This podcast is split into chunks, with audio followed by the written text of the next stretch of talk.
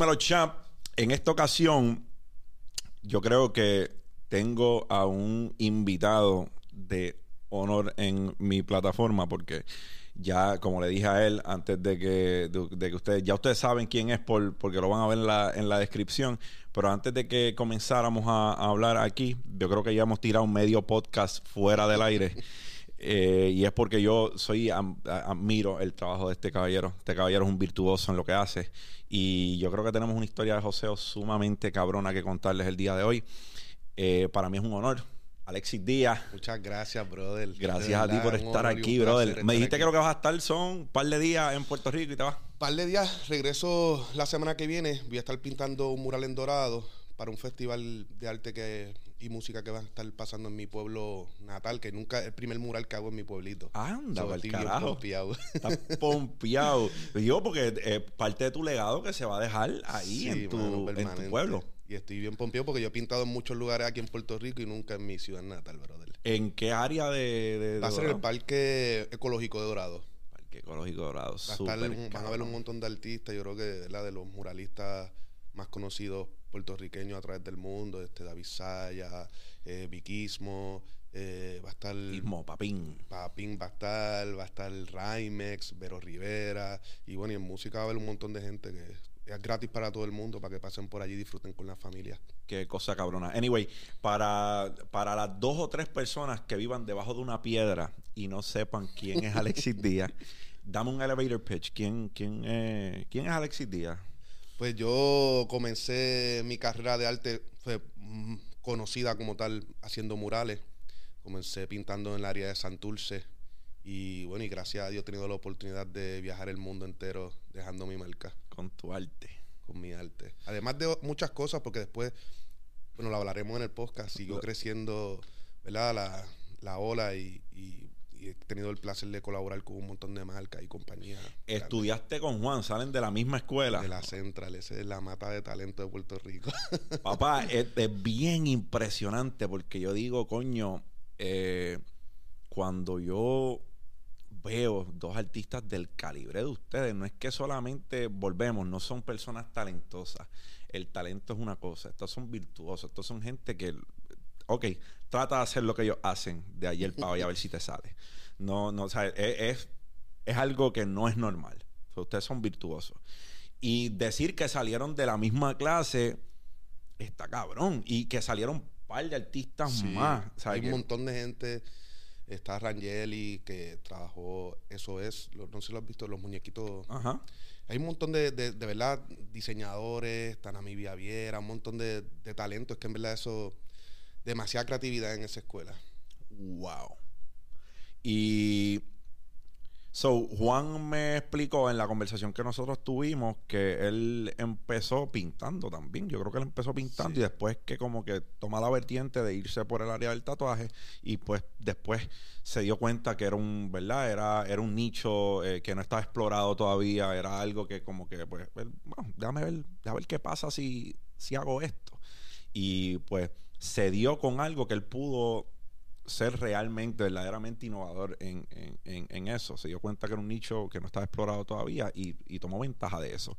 ¿Tú empezaste pintando tú empezaste con otra cosa y te encontraste después como artista? Yo estudié dibujo y pintura desde chiquitito en la central. Desde que entré a sexto, que uno coge, de sexto a noveno uno coge las clases generales, coge un poco de todo tipo de arte. Y ya cuando entras de noveno a cuarto año, entonces te tienes que especificar en, un taller. Yo dibujé pintura. Pero yo jamás ni nunca me imaginé que iba a terminar haciendo murales. O sea, yo prácticamente los murales me encontraron a mí. O sea, yo no todo empezó porque yo tiene, cuando te estaba contando fuera de, ¿verdad? de las cámaras que tuve una línea de ropa y en un momento se dañó el printer donde nosotros hacíamos los, los diseños a grandes escalas y cogimos la tinta y empezamos a pintar en las paredes del estudio y así empezó. ¿Qué? Espérate, espérate, espérate, espérate, espérate. El printer se quedó sin tinta. No, el printer se dañó. Ah, se dañó. Como que empezó. teníamos Un, em, los potes de los cartridges eran bien grandes. Y tengo un pana, Juan Fernández, Jufe, saluda a Jufe, que me dice, mira, vamos a coger esa tinta, vamos a pintar. Y la tinta del, de lo que iba a ser la, de los cartridges del printer. Sí. Y empezamos a pintar, yo empecé a pintar dentro de mi estudio, todas las paredes, las forré. Y llegó un momento que yo dije, bueno, y él me dijo, mira, abajo hay un montón de paredes abandonadas, vamos a quitar todos esos paquines, vamos a hacer un mural por tripear. Y lo hicimos tripeando, nosotros no filmamos los murales ni nada, simplemente era diversión. Y, una y después, meses después, sale un pan y nos dice como que, mira, el mural de ustedes está publicado. O no artist, porque nadie sabía quién lo había hecho. En una de las revistas de arte así como más importantes de los Estados Unidos, se llama Justapox. Y todo el mundo empezó, tienes que hacer otro mural. ¿Eso fue aquí? Aquí, en Santurce, en la Fernández Junco. Y hicimos otro mural sin filmar tampoco. Y después el tercer mural, cuarto mural, nosotros no sabemos ni qué nombre ponernos, nada. O sea, todo fue orgánico. Y, Entonces eres tú y un pana. Y un pana, y, y Jufe. Nos llamamos La Pandilla. Pero todo eso surgió después como del quinto muro. Que las personas empezaron a preguntarnos, ¿quiénes son ustedes? ¿Quiénes son ustedes? Y él había hecho un sketch que decía La Pandilla. Y él dijo, ah, somos La Pandilla. Y yo me ¿qué, es eso, cabrón? La Pandilla. Nos y así se quedó La Pandilla. Y éramos un dúo. Y nada, la, después... Realmente, también ¿Estudió contigo? De la Central también. De la Central también. Oye, un duro. Esa cabrona. Fue, en verdad, un talento súper cabrón. Y, mano, me volví adicto a los murales. La experiencia era completamente distinta. Estar en la calle, compartiendo con la gente. Le podía llevar el arte a todo el mundo. Porque al principio la idea de hacer las camisas siempre fue poder salir del, cubo de lo que es una galería. Yo quería que, que mi arte lo pudieran ver desde, desde el más, desde el de ambulante hasta el doctor. Y yo decía, bueno, quizás haciendo teachers puedo hacer una galería al aire libre y que la gente pueda ver mis diseños. Sí, tu canvas es la gente, camina, tus, tus canvas caminan. Y ese era el propósito principal cuando empecé a hacer la línea. De momento, cuando empecé a hacer murales, fue mind blowing porque yo dije, no, aquí le puedo llegar a todo el mundo, no importa. Sí, porque se paran, lo ven, le tiran fotos, lo riegan. Y las personas que no tenían accesibilidad a poder comprarse una teacher, la tenían ahí, una galería al aire libre para todo público, desde los niños, ancianos. Y la idea fue hicimos como un proyecto personal de nosotros que se llamaba Santurce Vive y era poder rescatar los espacios abandonados en Santurce. Nosotros íbamos, comprábamos pintura, las pailas y nos íbamos por ahí todas las mañanas a raspar paredes, limpiar área y empezar a hacer murales.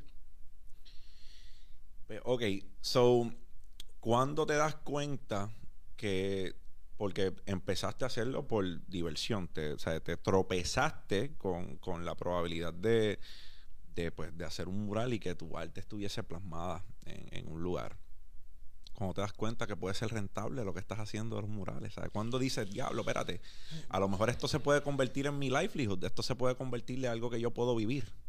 Pues fue mucho tiempo después, fueron como dos años después. Como dos años. Porque la realidad es que yo no... tú tuviste dos años regalando tu arte. Regalando mi arte. Y mi mentalidad en ese momento, yo no sabía cómo yo iba a hacer dinero de eso. O mi mentalidad era poder expresarme y llevarle al público lo más posible. cuadros en, ese, en esos dos años? No, porque no hacía ni cuadros. Ah, no hacías cuadros. Todo eran murales. Todo eran murales. O sea, yo estaba enfocado en hacer arte y que la gente viera mi, lo que yo quería decir. Y comenzamos a pintar. Y ya cuando llevábamos quizás hasta 12 murales entre la Fernández Junco y la Ponce León, que nosotros decíamos, mira, esta va a ser nuestra galería. Porque también para colmo en ese momento todos los grafiteros habían dejado de pintar porque Santini los estaba buscando. Mm. O sea que fue un momento que de momento el arte urbano empezó a desaparecer porque el gobierno lo estaba buscando. y nosotros íbamos por la mañana con un pincelito, un potecito de tinta, la policía paraba y decía, la gente no puede estar haciendo nada ilegal, llevan ahí 10 días con un pincelito pintando. Y nos íbamos por la, cuando oscurecía, nos recogíamos nuestros pinceles y nos íbamos. Y así todos los días, todos los días, todos los días. Bueno, mi mamá estaba, mi mamá un día paró frente a un mural mío llorando que por favor tenía que detenerme. O sea, que por favor para, tú no puedes seguir así, que tú haces? Ya me veía. Sí, no, eh, tú eras un delincuente. Sí, porque ella, trabajaba en el municipio de San Juan y a veces pasaba por la Fernández Junco, por la Ponce León en el carro, pero él trabajo por la mañana y me veía a mí caminando con dos pailas de pintura. Me sentaba en un banco, en un, pote de pintura, pan, y ahí todo el día, todo el día. Y decía, mira, que tienes que buscarte un trabajo. le decía, mami, sé, yo confío en mí, yo sé lo que estoy haciendo, yo me siento bien, esto algo va a pasar. Yo siempre decía eso, mis hermanos me decían, estás loco, le estás dando dolor de cabeza a mami papi, no puedes ir con eso. Y yo ahí, algo va a pasar, algo va a pasar, algo va a pasar. Y sucedió, de, la, de momento un día pararon una agencia de publicidad, Sajo y García, ellos tienen la cuenta de medalla y nos proponen hacerle un live painting. Y hicimos el live painting en Canva, nos compran el Canva y nos pagaron por hacer live painting. Ahí fue como que dijimos, wow, mira, una noche nos hicimos 3 mil dólares cada uno, como que, ya lo que pasó aquí. Y ahí poco a poco, de momento nos comisionaron una mueblería en Santurce, nos dieron unos chavitos, pintamos murales dentro de la mueblería y así poco a poco hasta que dijimos, mira, vamos a hacerle una propuesta medalla, ya que nos habían apoyado la primera vez en los live painting y vamos a tratar de salir de Puerto Rico, tenemos que brincar el charco porque si no, nadie nos va a ver. Estamos, estamos el, o sea, el problema isleño en aquel momento cuando no habían redes sociales, porque cuando eso no había ni Instagram ni nada de eso, era cómo podemos llegarle a, más, gente. Y gracias a Dios nos apoyaron, nos ayudaron con los pasajes, fuimos allá a buscar, nos quedamos en la casa un pana, en los sofás y empezamos a buscar paredes hasta que conseguimos una, hicimos el En Miami, me estabas comentando. Sí, en Miami. A cambio de hacerle el loguito de la cerveza que en ese año por primera vez estaban distribuyendo en Florida. Y nos ayudaron con eso, hicimos el mural y después historia cambió. Ahí es que te comenté que nos llama Diesel, diseñamos toda la tienda de Diesel de la Lincoln Road. Y ahí fue el primer cheque grande que yo dije, wow, lo logramos, ¿me entiendes? Porque era, o sea, Sí, nunca jamás y nunca nos esperábamos eso. Y, y de ahí, efecto dominó, nos llamó otra compañía. Queremos que hagan un mural en Wingwood en el 2011. Hicimos el mural en Wingwood, nos viajan, nos costean ya todos los pasajes, ya era otro tour, nos pusieron en un hotel. Hicimos el mural y después de ese mural, eso fue para el Basel en diciembre de 2011, en el enero 2012 aparece como entre los mejores murales de- del año. Y ahí el email empezó buena, explotar. Me gustaría que vinieran a Perú a pintar, me gustaría que vinieran a Los Ángeles, me gustaría que fueran a Atlanta, a Virginia, a México.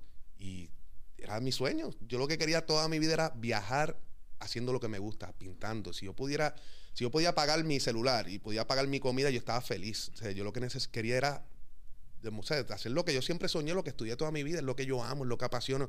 Y cogí mi mochila, cinco calzoncillos, dos t-shirts, nos fuimos, vámonos. Y empecé a viajar a todos los lugares.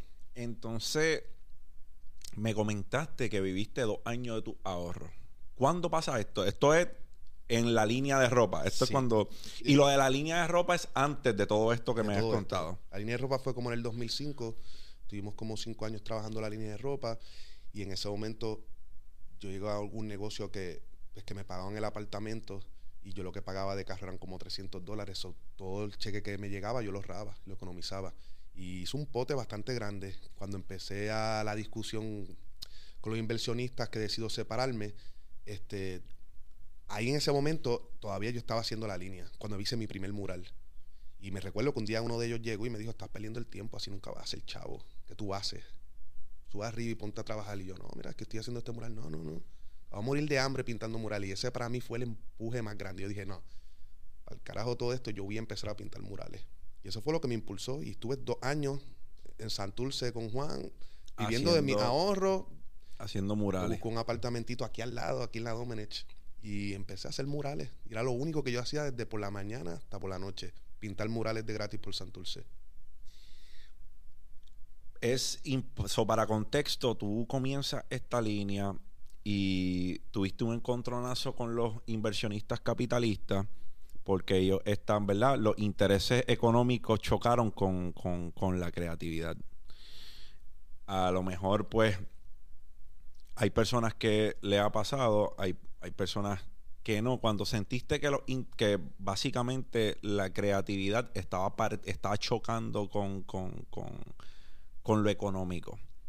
Cuando es que decides que, espérate, esto como que hay que ponerle un alto porque ya están cambiando lo que, lo, lo que significaba esto, yo creo que es mejor que, aunque pierda dinero, es mejor que yo parta con esta idea porque no, no me representa. Mira, yo lo que yo siempre, como que siempre he pensado, desde muy pequeño, cuando yo empecé a estudiar en la central, yo siempre estaba bien claro que yo no quería un trabajo de, de 9 a 5. O sea, por lo menos yo, yo sé que hay mucha gente que tiene su trabajo y le encanta, pero yo no podía, yo tenía que salir de ese, de ese cubo. Y mi- a mí no me importaba realmente lo económico en ese momento. Yo decía, yo lo que quiero es ser feliz haciendo lo que, lo que hago. Yo quería cero estrés, estar disfrutándome todos los días lo que yo hacía. Y llegó un momento que lo puse en la balanza y dije, mira, en verdad la voy a estar pasando mal aquí, viendo los diseños que no me llenan, que realmente haciendo algo que realmente me apasiona y me gusta. Y llegó el momento que yo dije, pues vamos a empezar desde cero otra vez, que me ha pasado muchas veces, que hago algún proyecto, le doy el 100%, no pasa y digo, bueno, mañana es otro día. Yo me lo tatué. Hoy es el primer día del resto de mi vida. Para mí, mañana puede ser que yo quiera ser carpintero y dejo de hacer murales y voy a ser el carpintero más cabrón que existe. Le voy a dar todo. Y voy, y de seguro, estoy 100% seguro que voy a llegar lejos porque si uno le da la pasión a lo que sea, no importa cuál sea el oficio, uno va a ser grande. La gente, alguien va a notar que tienes el talento, alguien va a notar que, eres bueno en eso porque le estás poniendo toda tu pasión y, va a ser grande. Y ahí decidí, mira, no voy a seguir con la línea, aunque me iba muy bien. Vamos a empezar a hacer murales. Y cuando, y cuando vi el, el entusiasmo de la gente, de mis amigos, que realmente me agradecían lo que estaba haciendo por la comunidad, dije, esto es lo que me llena. Y empecé a hacer murales.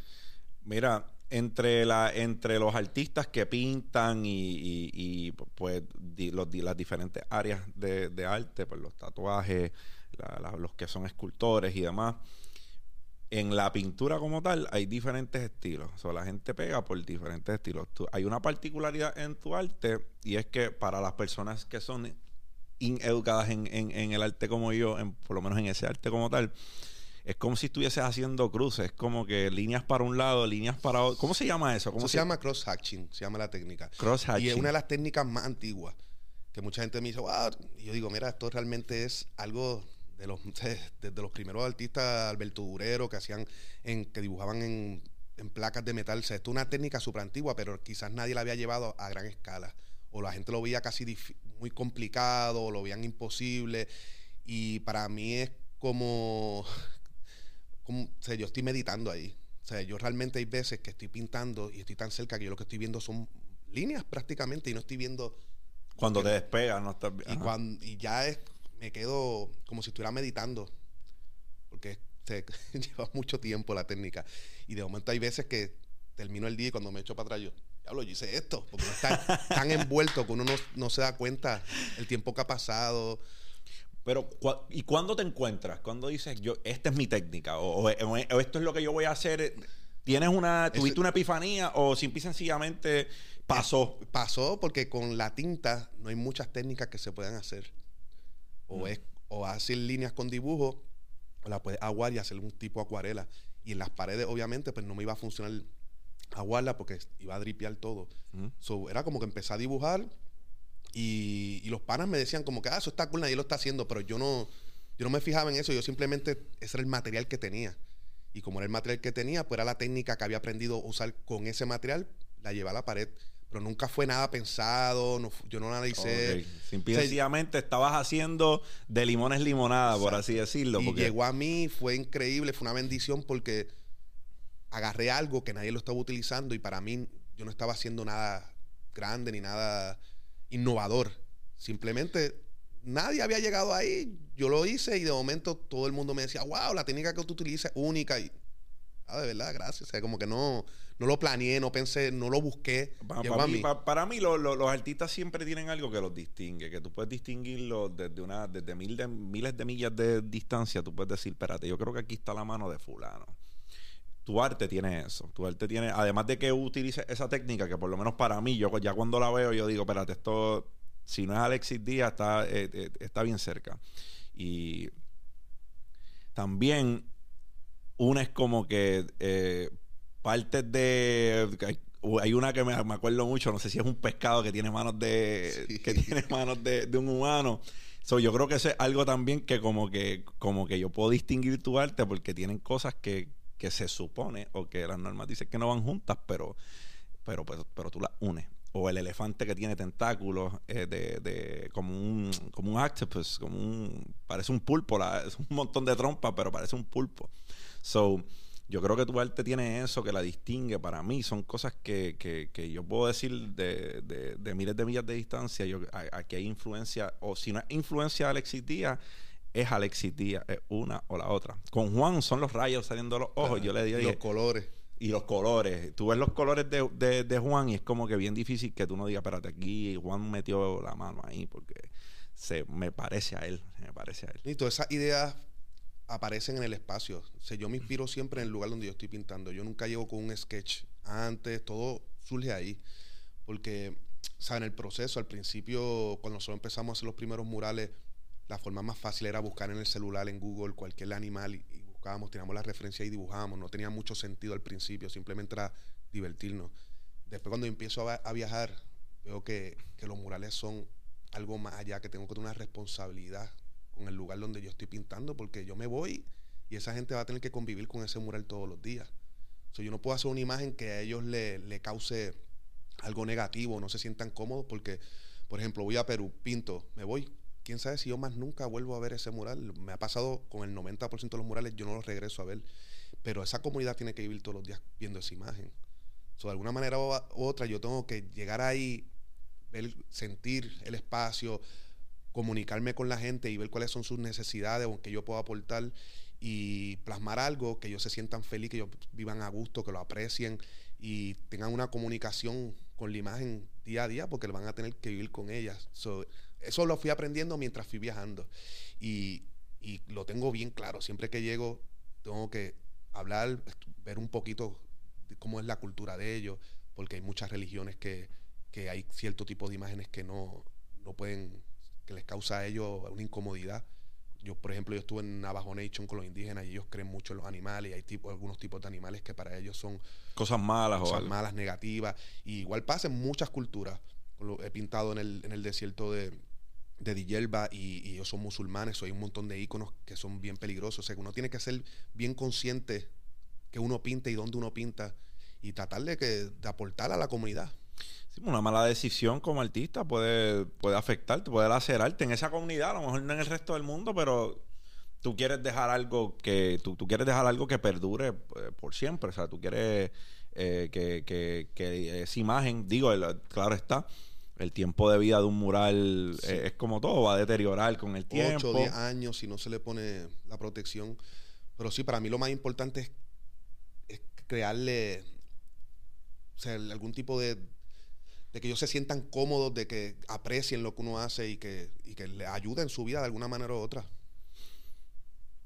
¿Cuán life changing ha sido que tú has podido vivir de tu arte por toda tu vida? O sea, viviendo haciendo algo que te gusta.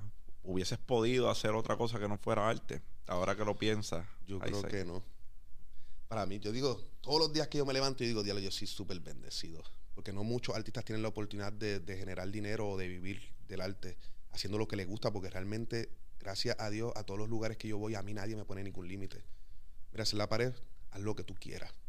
Y me he ganado esa aceptación porque la gente, por eso mismo que te comenté, porque respeto los espacios, porque trato, igual trato siempre de que cada mural que hago sea mejor que el anterior y cada vez me esfuerzo, no me siento, nunca yo siempre me trato de sentir incómodo. O sea, nunca trato de, sentirme que lo logré y, echarme para atrás, sino como que tengo que retarme todo el tiempo en todas las cosas que hago. Esa es una particularidad que tienen todas las personas que son exitosas. El no sentirte cómodo. Yo creo que el momento que tú te sientes cómodo, empieza, a, empieza a caer. El, mira, Juan lo dijo en nuestra conversación y es algo bien cierto el ego empieza a ser un problema cuando tú te crees lo que la gente te está diciendo. Ahora mismo yo te puedo decir, Alexi, tú eres el muralista más cabrón que ha dado Puerto Rico.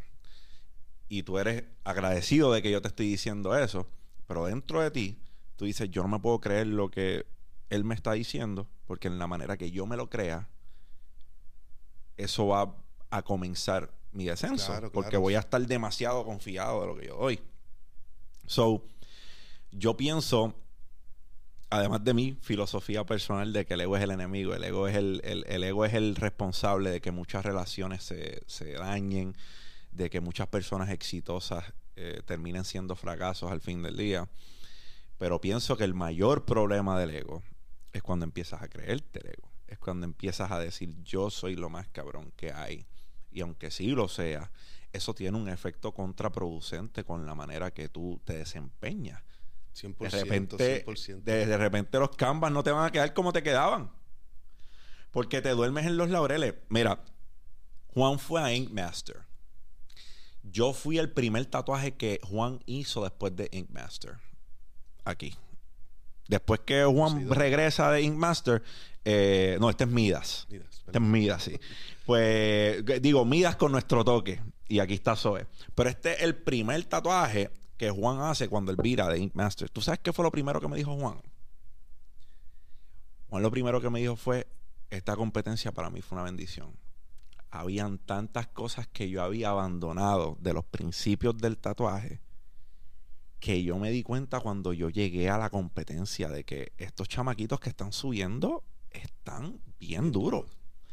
Y uno cuando está, hay un dicho, ¿verdad? That it's lonely at the top. Tú piensas que eh, estás, en el, estás en el tope y que no tienes que actualizarte, bro. Eso, eso no es cierto. Nacen nuevas técnicas, nacen nuevos conceptos todos los días en cada disciplina. ¿Te consideras el mayor estudiante de tu, de tu craft? Tacho, yo, siempre lo he dicho. Yo soy estudiante forever. Yo absorbo cada vez que yo viajo y tengo la oportunidad de estar con diferentes artistas de diferentes partes del mundo. Yo lo que hago es escuchar, escuchar, verlos, trabajar, aprender de su experiencia y eso realmente, todas las técnicas que yo, yo, yo antes era súper, súper lento pintando y yo he avanzado por técnicas que me han enseñado mis colegas. Mira, no, no usé ese pincel, quizás si uso un pincel flat va a avanzar más y sigo aprendiendo todos los días y la cosa es retarme. Ahora mismo ya dominé el negro, ah, pues tenemos que cambiarlo. Ahora vamos a empezar a background oscuro, vamos a utilizar tinta blanca, vamos a empezar a usar colores. Es todo el tiempo retándome, retándome, retándome. Composiciones, ya un animal solamente no brega, vamos a hacer una composición completa, vamos a meterle nube, vamos a hacerle background, vamos a, llevarlo a otro nivel y tratar todo el tiempo de retarme, retarme, retarme y ver las posibilidades y entre más pueda llevarlo, pues más me llena, ¿me entiendes? tú nunca estás complacido. Nunca. Yo, nunca, para mí, yo nunca he terminado ningún mural. Así de claro. Lo tengo que terminar porque tengo un viaje al otro día y me tengo que ir. Si fuera por mí, yo estuviera todavía en, la, en el Museo de Arte pintando.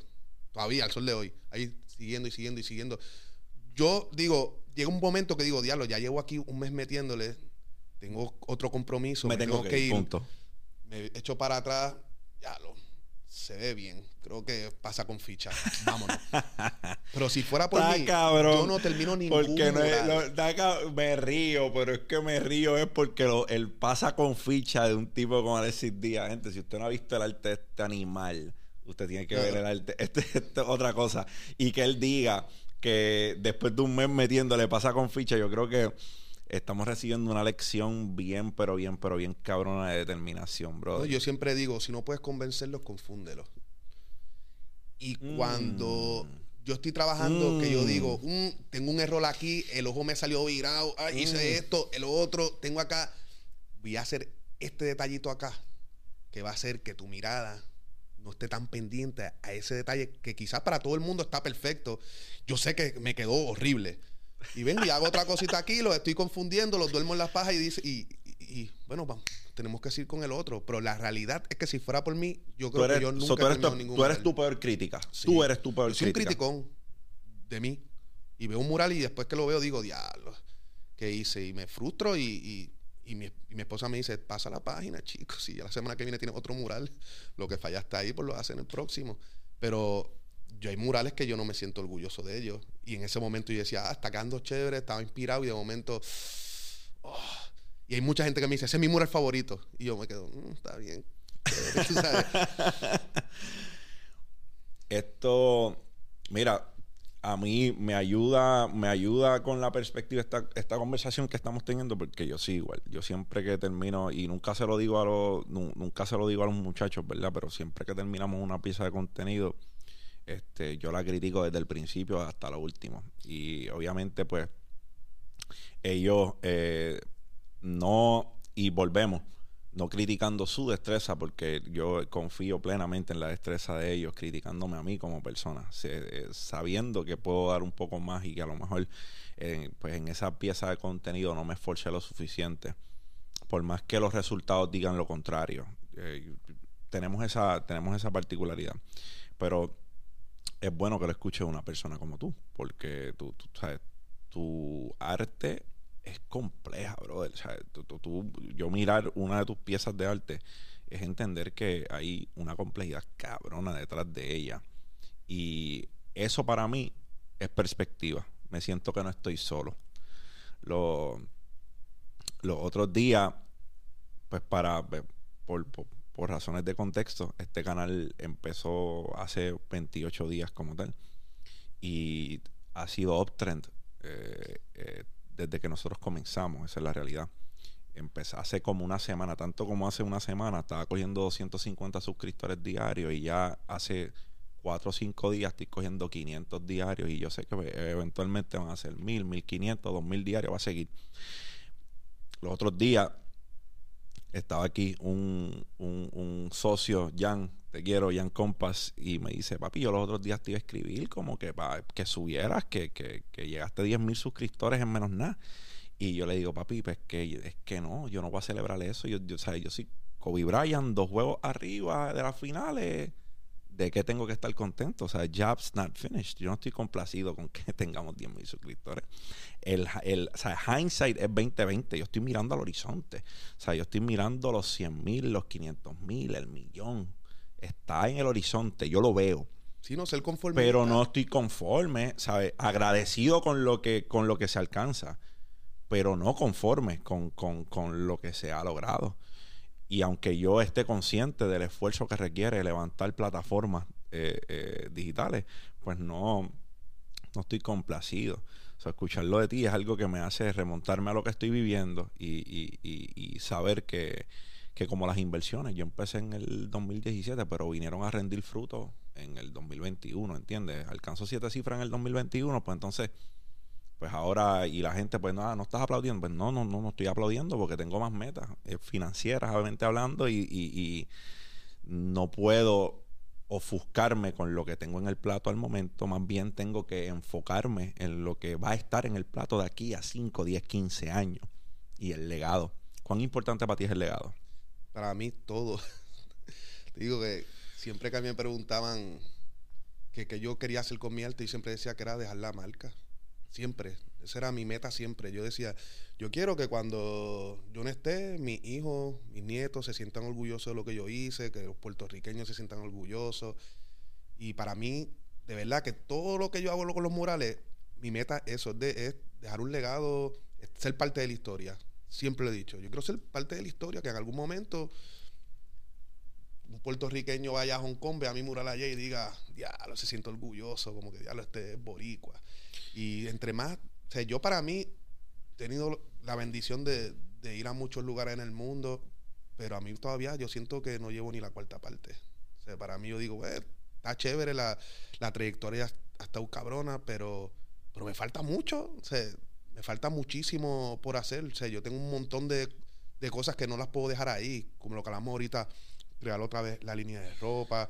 Yo tengo ideas de hacer colaboraciones con con diferentes cosas, hasta con joyerías. hay muchas cosas que yo quiero hacer que yo todavía me siento que estoy comenzando.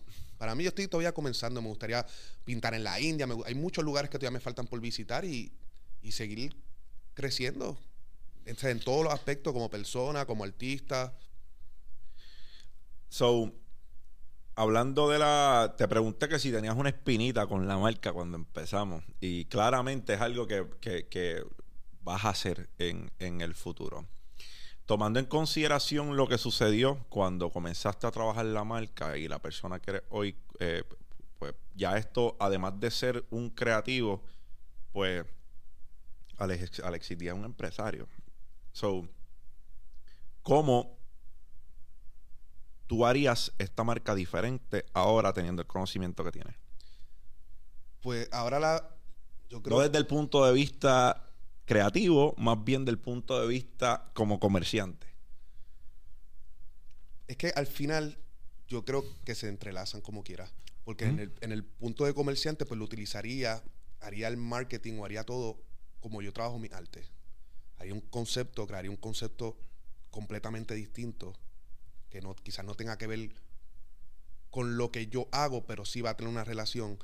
Y, y hacer las piezas limitadas llevarlo a la idea. Yo siempre pienso, es que yo siempre cuando pienso en, las cosas que yo quiero hacer, yo siempre me pongo al otro lado. O sea, siempre me veo como, como el cliente. Como el consumidor. Como el consumidor. Y yo sé las cosas que, por ejemplo, que a mí me enganchan. Y eso es lo que yo trato de hacer, por ejemplo, con los prints. Con los prints yo, creo una historia, obviamente creo una imagen que, que todos los prints que yo he hecho me apasionan la imagen que he hecho, porque si no me apasionaran no se la estaría presentando al público y, tratar de que de alguna manera tú quieras, ser, lo quieras, porque la realidad es que es un lujo. Tú no, tú no necesitas un cuadro en tu casa, ¿me entiendes? Tú no, no, es una necesidad, tú necesitas agua, comida, necesitas otras cosas, papel de baño, que cosas que usas a diario, ropa, pero arte, el arte es un lujo y, y es lo más difícil quizás de vender Porque algo que, que no sea una necesidad. ¿Tú la ves como un lujo? lo Yo la veo como una inversión. Claro, lo veo como una inversión también, pero la Porque yo sé que el cuadro que yo compro de Alexis Díaz hoy, de aquí a 20 años, no va a ser el mismo precio. Ah, claro. ¿O tú piensas? No, no, no. ¿Tú estás claro que Lo, no? lo veo todo el tiempo, las subastas y todo eso. ¿Entiendes? 100%. Pero que no es una necesidad. No, claro que no. Y vender algo que no sea una necesidad es mucho más complicado que algo que realmente tú utilizas en tu vida diaria. Claro. Y Claro. tratar de crear eso, No, pero tú lo entiendes cuando tú empiezas a analizar quién es tu cliente. Porque no es una necesidad a lo mejor para el cliente o consumidor promedio. Pero a la persona pudiente, a lo mejor él necesita tener ese cuadro. Igual que necesita lavarse la boca todos los días, todos los días. Tú creas la necesidad en el consumidor. exacto. A lo mejor la necesidad de hacer, de utilizarlo todos los días no está. O de tener un cuadro nuevo todos los años no está. Pero tú estás creando la necesidad. Hay gran parte de psicología envuelta en lo que tiene que ver con ventas y con mercadeo. Exacto. Y ahí es que te digo que quizás la marca de ropa la trabajaría en esta, este- en esta nueva etapa, la trabajaría de esa manera. De alguna manera que tú, como, me- como estábamos hablando ahorita con los tenis, yo Déjame, uno- re- déjame reformular la pregunta. ¿Te asociarías con algún capitalista nuevamente para hacer tu marca? Mano, tú sabes que siempre he dicho, después de que pasó eso, por años Nunca yo voy dije, a volver a nunca lo voy a hacer, un nunca socio". lo voy a hacer, lo voy a hacer yo con mis chavos, lo voy a hacer yo. Porque ahora estás en una posición que puedes fundar la marca, que puedes o sea, fondearla, que, puedes, que, que tienes el capital para hacerla. Pero a lo mejor Si la quiero llevar más allá, sí, es necesario, es necesario 100%, pero sí con unos puntos bien estipulados. Mira, la creatividad no la puedes tocar porque realmente yo siento, se escucha medio arrogante, pero yo siento que yo sé lo que hago. Es como que digo, mira, yo realmente llevo toda- muchos años creando imágenes que cautivan a la gente, déjame hacerlo a mi manera, que yo creo que puede funcionar. Mira, Alexis, yo te voy a, de- desde mi punto de vista, que he estado en muchos negocios que han fracasado y he estado en muchos negocios que han sido fructíferos. Este, ahora mismo estoy haciendo, estamos haciendo tres restaurantes en, en la, aquí al en la, en la Ponce de León. Eh, lo primero que te voy a aconsejar cuando vayas a hacer la marca, porque sé que la vas a hacer, porque te voy a estar jodiendo para que la hagas. Este es que te asegures de que tus valores y tus principios estén alineados con ese inversionista. Es difícil. Porque desde el punto de vista de un capitalista, lo primero que yo te pregunté es, ¿verdad? Que no, no lo tenemos que discutir aquí en cámara, fue cuánto, cuánto fue que aportaron aquellos capitalistas en esa marca para aquel entonces y cuál era su equity. Y me dijiste, bro, es que ni sé, porque había un peo tan cabrón en eso que ahora mismo ni sé decirte.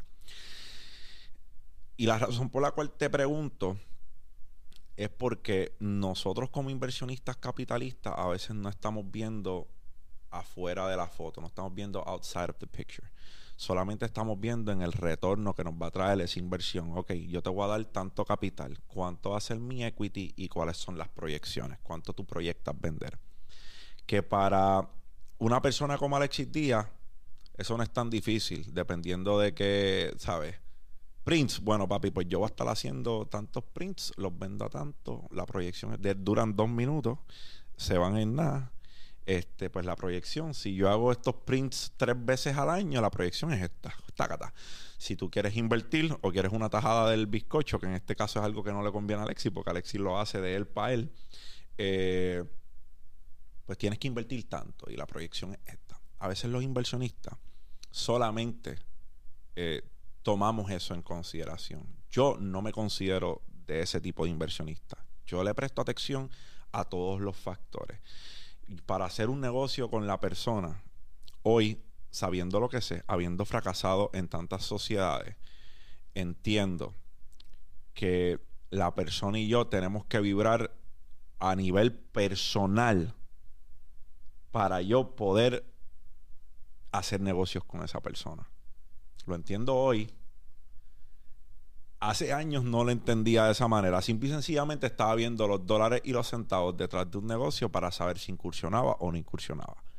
Hoy entiendo que es vital que si yo voy a hacer una sociedad con alguien, nosotros podamos vibrar como personas, nuestros intereses estén alineados, nuestros valores y nuestros principios estén alineados. O si tú eres una persona que yo no colindo con tus valores y tus principios, vibramos por un tiempo, por una semana, dos semanas, un mes, te conozco hace diez meses, y hay cosas en tu carácter que no me cuadran, podemos ser panas, pero no puedo hacer negocios contigo porque eventualmente para mí va a ser un conflicto.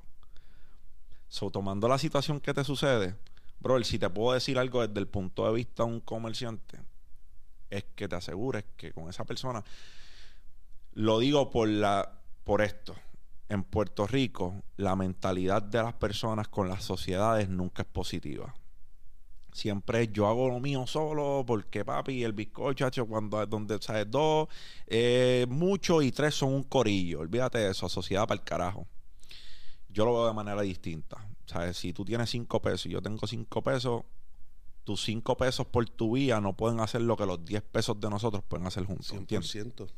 Y eso de la vibra, yo te lo, mira, siempre, yo estoy completamente 2000% de acuerdo, porque, o sea, muchas veces me han llegado un montón de negocios y cuando me siento ya de una, conociendo, saludando a la persona, uno dice, mm, la vibra está rara aquí.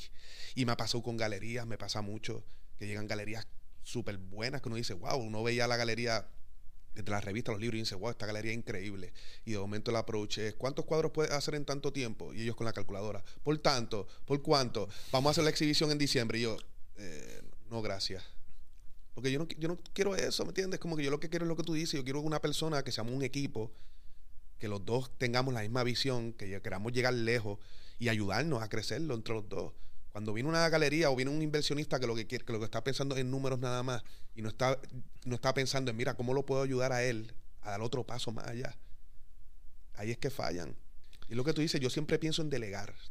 O sea, yo tengo, yo cuando empecé a crecer económicamente, fue porque creé un equipo de trabajo. Yo dije, mira, yo no puedo hacer esto solo, yo tengo que enfocarme en lo que yo sé hacer, que es pintar, dibujar que tengo que buscar una persona que me ayude a filtrar todos los emails, a hacer propuestas, a, o sea, a trabajar en equipo. Y es lo que me ha dado un resultado a mí. En toda mi carrera ha sido, desde que monté mi equipo de trabajo, es lo que a mí me ha llevado a, a ser quien soy ahora. Nivel. Es bien importante porque a veces pensamos que podemos hacerlo todo. En este canal se suben cinco videos, se, se sube una de lunes a viernes. Y yo estoy 300% seguro de que yo, yo no lo puedo hacer. Primero, no tengo el conocimiento técnico para editar videos como estos muchachos lo hacen. Y segundo, es mucho. E, entre ellos mismos se dividen el trabajo, entonces así es que ha fluido el canal hasta ahora. Eso es bien importante lo que tú estás diciendo. Y hay creadores de contenido que están al cuadrado, que están subiendo dos y tres veces al día. Y ahí pues hablamos de cuán contraproducente sea, porque pienso que se pierde valor en el contenido. Yo pienso, yo pienso en calidad, no en cantidad. Pero sí quiero constancia, sí quiero disciplina y sí quiero crearle a las personas un hábito de que sepan que siempre va a haber una pieza de contenido de la cual pueden crecer. Abordando lo que dijiste, mis relaciones yo las veo como un crecimiento constante. Una de las metas que yo tengo como persona es de una manera u otra elevar a cada individuo que pase por mi vida. Ser una bonita memoria en la mente de los demás, brother, porque nos podemos morir en cualquier momento. Y en una relación de negocio, yo creo que hay varias preguntas que debemos hacernos antes de entrar a un negocio con una persona. Esta persona, el tiempo que nos conocemos, me ha elevado. Me ha dado algo que yo digo, y conste, no estoy hablando de algo material o de algo económico, no tiene nada que ver con eso. Ahora mismo, ahora mismo, Alexis no lo sabe, pero yo, me, él me ha elevado a mí hoy 200%. Y tú a mí también. Eh, eh, por eso es que yo digo que es bien importante tomar en consideración qué tan importante es la presencia de esta persona en mi vida, porque una sociedad es un matrimonio. Eso mismo te decía, es casi una pareja. Es un matrimonio. No es que pueden pelear y mañana, mira, toma tu equity y arranca para el carajo. No es así de fácil. Cuando tú tienes un negocio que tiene que funcionar, que ya la gente está esperando un producto de ti. Yo te lo digo desde ahora, cuando tú comiences la marca, papi, eso tiene que, eso tiene que, tú vas a tener que seguir haciéndolo. Porque ya no es la marca que tú hiciste hace años, ahora es una marca que viene con un, con un valor de marca detrás, que es Alexis Díaz. Y está bien, la marca va a ser otra cosa, pero ya la gente sabe que la marca viene de ti. Y la gente va a necesitar ese producto. O sea, y esto es algo que, además de yo saber que es algo que va a rendir fruto, es algo que va a demandar eh, un esfuerzo de, de tu parte como creador. Y el día que te vayas a asociar con una persona para ese negocio, evalúa, no, no, no tengas gringolas evaluando el negocio nada más. Brother, evalúa a la persona. Evalúa a la persona. Papi, por joder, vete para Walmart con el tipo. Vamos a comprar, hecho, me falta, falta unas cosas en Walmart. Cuéntate ese carrito. Y tú viste que el tipo fue góndola por góndola, cogieron las cosas que le hacía falta, pupu, echaste todos los bolsos en el baúl y cuando te van a, te vas a ir, papi, el tipo dejó el carrito en un parking. No lo llevó al rack de los carritos. Yo, yo tiro cascareguineo, papi. Yo, cuando tú vas a hacer un negocio conmigo, yo tiro cascareguineo. Yo lo primero que hago cuando voy a incursionar en un negocio para saber si voy a hacer negocio con la persona o no, yo, yo me siento, vamos a comer, vamos a comernos algo y tú piensas que es que lo que estamos haciendo es discutiendo el negocio en la mesa. Cojones. Yo estoy viendo. Primero, que nadie que come conmigo, yo tengo la expectativa de que pague. El que se siente en mi mesa, yo pago. Esa es mi cultura. Esa es mi cultura. Ahora, ¿tendrá esta persona el gesto de hacer que va a pagar? Mira, vos, dame la, dame la, dame la mitad. Eh, eh, hace por lo menos el gesto de que va a meterlo, tiene cangrejo en el... ¿Entiendes? Y no tiene nada que ver con lo económico. Que yo estoy probando. Sí, ¿qué tipo de ser humano es? Tus valores. A mí nadie me va a invitar a comer sin yo decir, hey, yo pago, o cuánto fue lo mío, mínimo. Si, si yo te invito, o tú me invites, yo voy a pagar. Quiero que lo sepa. El que me invite a comer nunca va a pagar punto. Ese es mi, eh, eh, ese es, eh, es, algo que cultura, es mi cultura como ser humano. Así tú me invites, yo voy a pagar. ¿Entiendes? Pero queda, cabe destacar que pongo a prueba cosas que a lo mejor tú pensarás que no, coño, pero eso importará en si un negocio va a funcionar o no, sí. Sí, los valores siempre son bien importantes. Porque si trata esa mesera como, como mierda, esa mesera puede ser mi mamá. Esa mesera puede ser mi hermana. 100%. ¿Entiendes? Soy yo, yo tiro cáscara de guineo con quien yo voy a hacer negocio. Nos vamos y comemos. Y tú piensas que estamos vibrando lo que estamos haciendo. Sí, estamos conectando.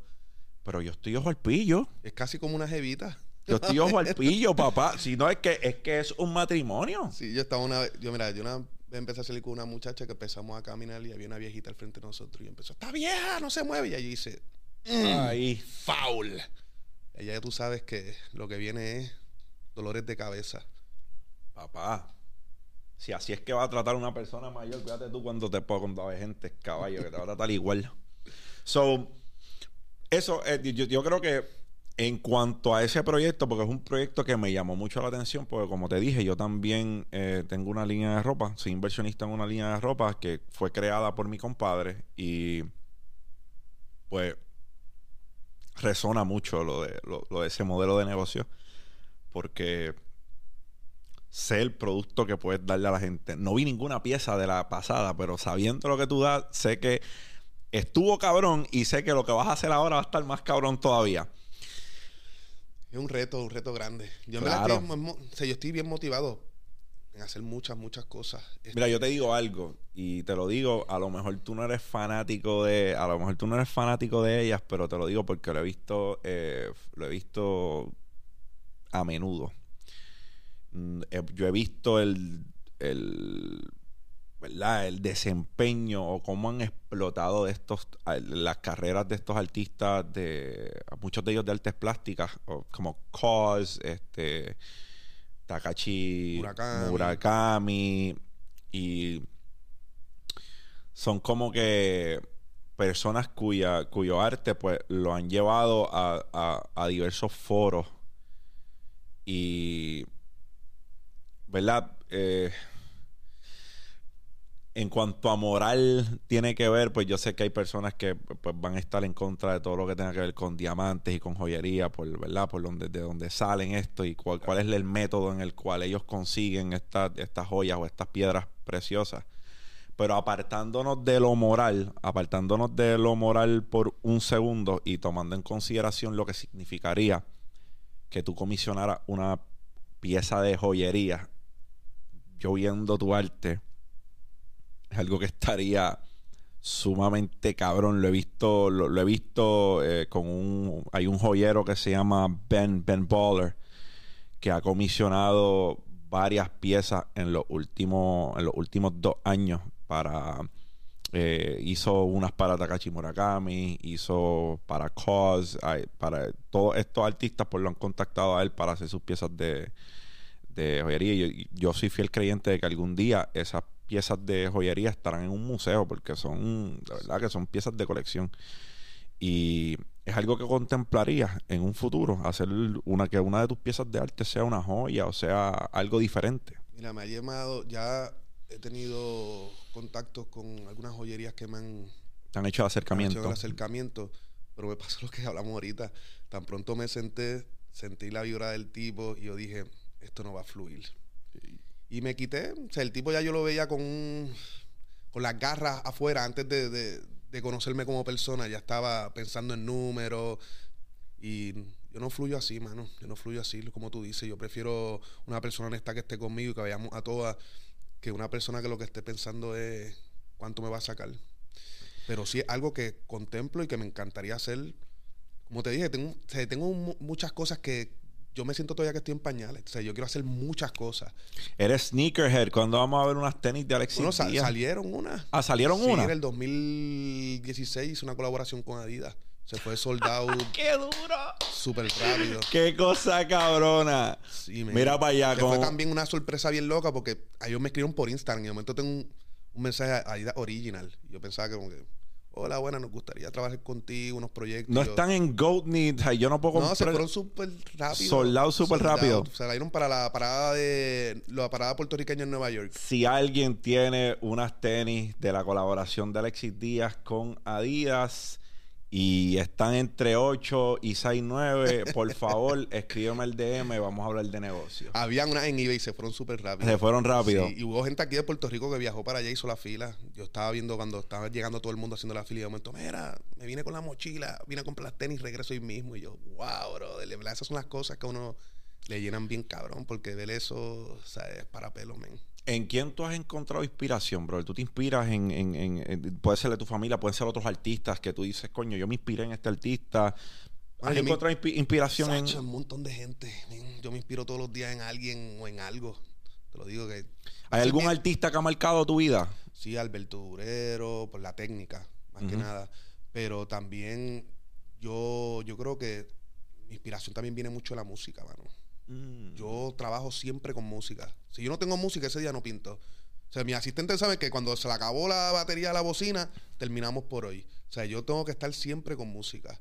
Y la música todo el tiempo me genera imágenes, todo el tiempo. Imágenes, imágenes, imágenes, imágenes. Me ayuda a crear. Además de, del espacio y la gente y todo eso, la música siempre es inspiración. ¿Qué tipo de música escuchas? escucho de todo. De todo. De todo. Eres como yo, yo escucho salsa, yo escucho. Este yo lo pongo siempre en shuffle y tú puedes, de momento me puede salir un Maelo y después al rato me sale un Green Day y después al rato me sale un Tego. o sea, ah, de todo. Durísimo, somos iguales en ese sentido. Yo, yo soy amante de la música, no de Para mí la música es. Eh, cuando yo se la describo a las personas, eh, para mí, además de ser un escape, yo me, yo, mi, mi mente se va a otro lugar cuando estoy escuchando música eh, yo, es que yo creo que con, la, con mi playlist tú sabes cómo yo me siento en ese día a veces. Dependiendo qué es lo que yo estoy escuchando. Tú, Te lleva el mood del día. Y así, para mí la música es lo como tú dices, yo me voy en un viaje, yo desaparezco del lugar, yo me meto en un túnel mientras estoy pintando, yo no sé lo que está pasando alrededor. Y más en la calle puede haber un choque al mío, un truck tocando bocina, y yo estoy ahí súper enfocado entre la música, la melodía y pintando. Yo me voy y que no veo nada alrededor. Museo de Arte de Puerto Rico eh, tiene en sus paredes un, ¿verdad? utiliz- utilizamos como canvas eh, sus paredes principales para, para tener arte de, de Alexis Díaz. ¿Cómo se siente que la sede del arte en Puerto Rico, por así llamarle, ¿Qué te eh, puedo sea, tú seas la portada? Lo más cabrón. Lo más cabrón, de verdad, porque mira, yo estoy en la central. Yo todos los días pasaba por el museo. Cuando está- yo me acuerdo todos los días de decir, algún día yo voy a estar ahí, algún día yo voy a estar ahí, algún día yo voy a estar ahí. Y cuando recibo la invitación... Mira eso, algún día yo voy a estar ahí, pero te imaginabas que ibas a hacer la Jamás ni nunca, jamás ni nunca. Cuando ellos me escriben, yo pensaba que era por una pieza, un cuadro adentro, y yo estaba súper pompeado, me imagino. Cuando me siento con ellos y me dicen, ¿qué tú crees si te damos la fachada? Te explotó la mente. Brother, ese día fue de esas veces que tú dices, logré uno de mis sueños. Porque para mí siempre, como hablamos ahorita, fue bien nítido. O sea, al principio en Puerto Rico, no es por le- porque se escucha mal, pero nadie me la daba. O sea, yo tuve que irme afuera Nadie es profeta. en su tierra. Nadie. Y yo tuve que irme afuera y cuando me la dieron en Londres, cuando empecé a salir en todas las revistas, número, ah, los mejores 10 muralistas del mundo, ahí la gente empezó, wow, de Puerto Rico y poco a poco empezaron a darme el apoyo. Yo antes veía, cuando abrió Instagram, yo veía y todo mi público era Londres, Brasil, o sea, y no había Puerto Rico, 5%. Y poco a poco Puerto Rico fue subiendo, subiendo, subiendo, empezaron a, llegar más invitaciones de proyectos en Puerto Rico. Y yo siempre lo decía, yo decía, mira, yo puedo, yo realmente volver a Puerto Rico y hacer un mural, a mí me llenaba más que, hacer un mural en cualquier otro lugar del mundo, porque es donde yo nací, donde está mi familia, donde está, donde hice toda mi carrera, donde yo crecí, hice todo. O sea, para mí Puerto Rico es todo. O sea, yo cuando pinto en cualquier otro lugar del mundo, yo lo que estoy pensando es representar a Puerto Rico. Yo me siento que yo estoy en una Olimpiada. O sea, yo digo, mira, yo tengo que matar aquí en este mural porque los puertorriqueños lo van a ver. O sea, como que tengo que representar, no me puedo quedar. Y eso es lo que a mí siempre me ha llenado. Entonces, de momento, tener la invitación de pintar la fachada del Museo de Puerto Rico. O sea, la, la entrada de, de donde están la historia de Puerto Rico, los artistas más grandes que han pasado por aquí. Para mí, primero que fue un reto, el reto más grande que he tenido en mi vida. Porque es la casa de los artistas. Sobre toda esa historia que está allá adentro, todos esos máster que han trabajado ahí, yo los tengo que representar en la parte de afuera, en la fachada. Y, y tacho, imagínate, yo, yo estuve, yo hice esa fachada dos veces. O sea, yo empecé, empecé a trabajar, lo dibujé todo en lápiz. Y al otro día, muchachos, pinten todo. Vamos a empezar de nuevo. Wow, volvimos otra vez. Hice otro ¿Por qué? Porque no, no, no, No llegaba, no, no llenaba la, no era, no era. O sea, como que yo, te lo dije ahorita, soy un, en un conforme y soy el más criticón y por más que la gente, yo enseñaba el boceto y venían colegas y, y coleccionistas y gente que trabaja, ¿verdad? En el, en el mundo del arte y veían lo que yo había dibujado, decían, esto está increíble. Y yo decía, no, volvimos otra vez, ¡pam! Dibujamos todo. Y terminamos de dibujar todo a cuadrícula. Eso es haciendo los cuadritos, empezar a dibujar. Tan, tan. Terminamos. Otro día, muchachos, me, quedaba con la imagen ahí, me iba a acostar, no podía dormir. Y yo, tan, tan. al otro día, ya los muchachos, lo siento, porque más me daba pena con ellos, porque están conmigo amaneciéndose todos los días. Muchachos, borren todo otra vez, vamos a empezar de nuevo. Y ellos, cabrón, tú estás loco. Pero no era. Entonces, más en una pared como esa, no es lo mismo estar Si no, no es un mural. Exacto, en la, allí en, o sea, en la pared de casa de Pepe, ¿me entiendes? El Museo de Arte de Puerto Rico, ¿sabes? La institución más importante de arte en Puerto Rico. Y volvió otra vez desde cero. Yo fui analizando, ellos me dieron la oportunidad. Eso fue porque cada seis años la- el museo cambia todas sus piezas o las rotan y hacen una nueva ¿Cada cuánto? seis años. Ellos vienen, la, esa es la exposición, la, la que está siempre ahí estable. Se cambia cada cierto tiempo.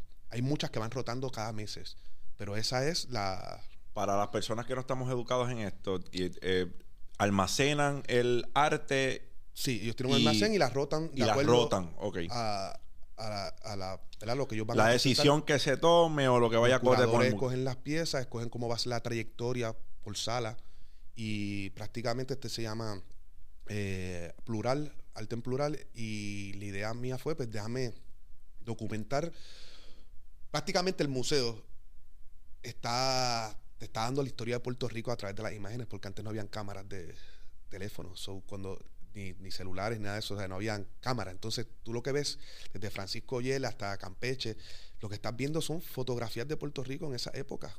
Ellos pintaban lo que ellos estaban viviendo lo que veían.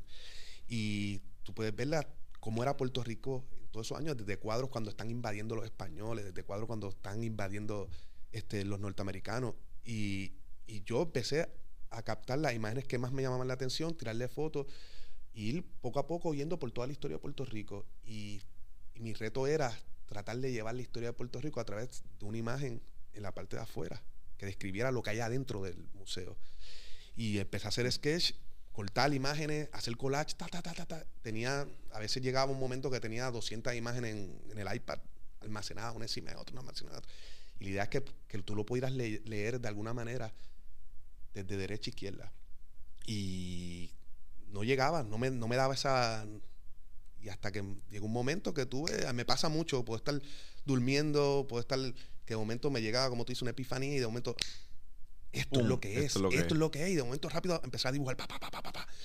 Y ahí entonces hice la imagen de, de- que representa a una india taína con las manos abiertas, con una espada española atravesándola.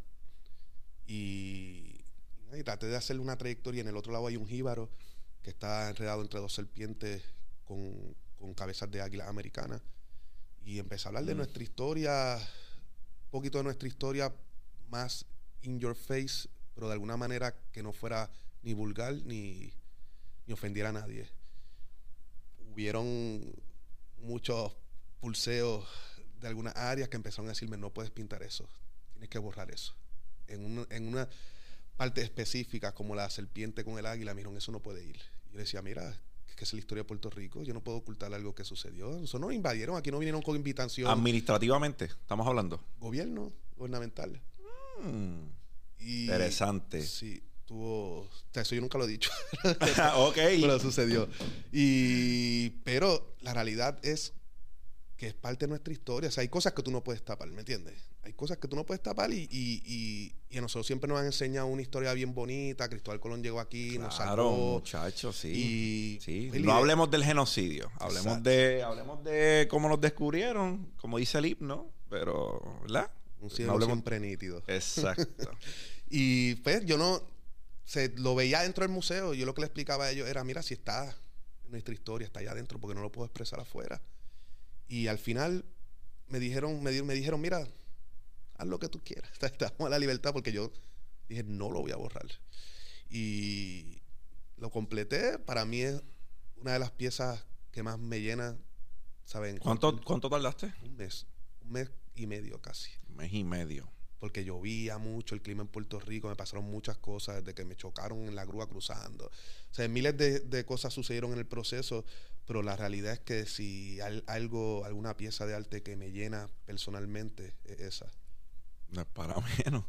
Es una de las piezas que más me ha retado mentalmente en cuestión de la creación y físicamente trabajarlo. Con, o sea, mucha gente, me pasa mucho que mucha gente me dice, no, pero tú lo que haces es pintar todo el día, eso está chilling. Mm. No saben... Hazlo tú, dale el, da- dale el, dale el pincel. no sabe lo que uno tiene que pasar. Mi equipo de trabajo sabe que nosotros nos amanecemos, dormimos tres horas diarias, cuatro horas diarias, y hay veces que el cuerpo no da más. Hay veces que ya yo estoy que los brazos me tiemblan, los dedos se me trincan, y es que no, no hay descanso, y, y- tienes que trabajarlo, tienes que hacerlo, y es un. se- es lo que yo. A mí me encanta hacerlo. O sea, no es que yo. Llegó un momento que yo hasta he llorado haciendo murales. O sea, he llorado de que me frustro. De que, diablo, me quedan tres días, no sé si pueda. No he dormido nada y tú ves a mí con café en mano. Yo trato de no tomar bebidas energizantes, pero llega un momento que, mira, al carajo me rebulece que no puedo más. Y darle, darle, darle, darle, darle hasta el final. Y cuando uno lo logra, la satisfacción es lo que te llena. Ese es el mejor premio de todos. Eh, ¿Piensas que en Puerto Rico eh, tenemos los recursos para brindarle a la generación que está subiendo y que quiere seguir tus pasos? ¿O nos falta, igual que le falta a los deportes, e igual que le falta a la educación financiera? ¿Qué piensas? Tacho, lamentablemente en Puerto Rico no se le da apoyo al arte, mano. Tú lo puedes ver desde los museos. O visita el Museo de Arte de Puerto Rico, visita el Museo de Arte Contemporáneo. ¿Cuántas personas van a ir haciendo fila ahí? ¿Cuántas personas van a ver adentro de la institución viendo el arte? No hay una educación desde, desde el principio, desde lo más básico. Departamento de Educación, mira, vamos a dar las clases normales, matemáticas, ciencias, Todo eso es bien importante, pero un poquito de arte porque eso sensibiliza al ser humano, mano. Y no hay apoyo. O sea, no, hay muchas escuelas públicas que no tienen clase de arte. Y ellos no saben, la gente no sabe las joyas que nosotros tenemos y las oportunidades que nosotros tenemos en, en cuestión de arte, de colección, de la historia de Puerto Rico. No saben, mano. Yo tengo panas que van a Madrid y visitan el Museo del Prado y nunca han ido al Museo de Puerto Rico. Van para Francia, visitan el Louvre, se tiran la foto, ah, el Louvre está brutal. Ah, fuiste al de Puerto Rico, fuiste al contemporáneo, fuiste al Museo de Ponce. No, nunca en mi vida he ido. Y es como que viajas a ver los otros museos de otros lugares y no vas al museo de tu país a ver tu historia. O sea, como que no, no hay un... O sea, el problema no es el puertorriqueño, es que no hay una educación. Si no te educan, tú no sabes. Entonces todos los museos están en quiebra. Están, o sea, nosotros podemos perder todo eso, yo no sé en cuántos años, si no hay apoyo, porque no se nos ayuda. En la escuela central le está pasando bien mal. O sea, económicamente, artes plásticas le está pasando bien mal. Y es porque el gobierno no, se no ve, no lo ve. Ellos prefieren aportar en otras cosas que quizás son importantes para mucha gente, pero quizás no. O sea, los otros días estaba viendo que le dieron yo no sé cuántos millones a, a Mis pero Mis Mundo es algo, o sea, está bien coronada la muchacha más bella del mundo y todo eso, pero es algo que te va a llevar más allá, algo que va a traer un impacto que si quizás apoyar a un artista puertorriqueño que quizás nos pueda dar fruto, nos pueda dejar un legado en el mundo, no lo hay, no lo hay. Mira, mi, mi, mi compromiso con Puerto Rico, y lo hablé con Andy no hace mucho, es que yo estoy consciente de que nosotros, nuestro currículo, no educamos a nuestros niños eh, financieramente hablando. Salen de escuela superior y no saben cómo comenzar a establecer su crédito no le creamos urgencia en que pues el crédito es algo importante y los, los, predestinamos al fracaso, financieramente hablando. No, no saben cómo llenar impuestos, cómo rendir una planilla, cuáles son sus deberes en cuanto a eso, cómo empezar a invertir temprano, cómo ser autosuficiente financieramente hablando. Son cosas que no están en nuestro currículo eh, no fomentan el empresarismo. Eh, aquí ellos te enseñan a ser un empleado. Te predisponen a ser un, empleado.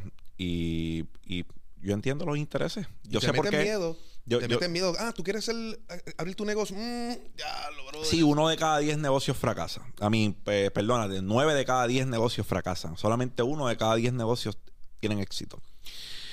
So, mi compromiso, y lo hablé con Andy, es ir a a las universidades, a los, los freshmen, hablarles.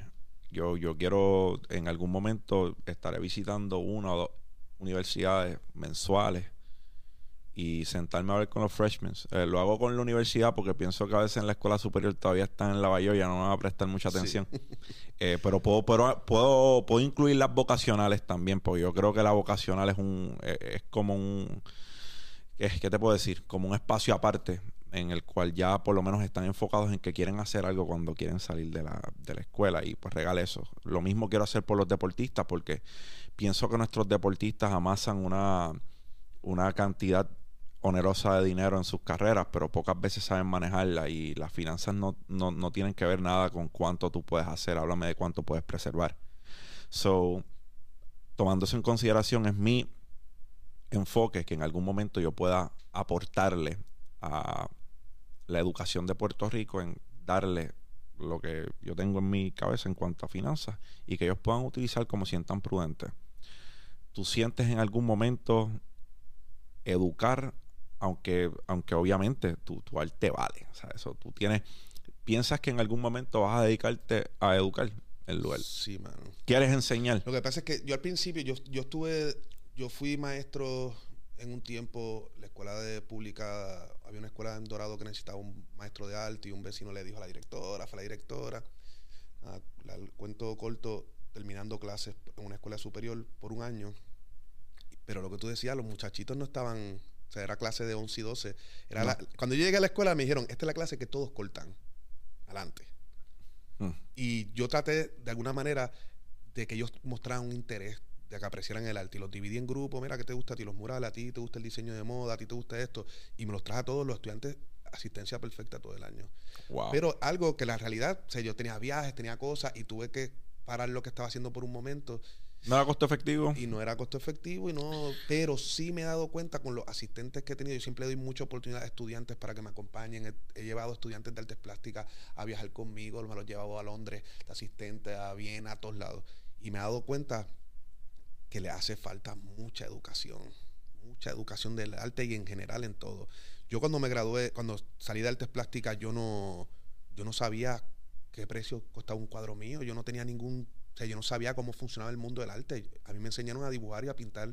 Yo no tenía ningún conocimiento económico de cómo funcionaba. Y fue a cantazo limpio, haciendo malos negocios en el arte. De momento me di cuenta que, que todo funciona como, la, como lo que hablamos ahorita.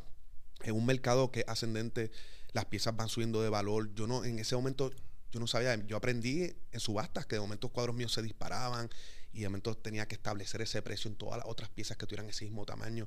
Y todo eso lo aprendí durante mi carrera ya trabajando con galerías y todo eso, que si yo llegaba a saber eso desde el principio, hubiera sido mucho más efectivo en el momento de, trabajar con, con galerías o en los momentos donde he participado en, subasta y, es algo que necesariamente muchos estudiantes de, de artes plásticas cuando se gradúan están perdidos porque no saben cómo funciona el mercado del arte.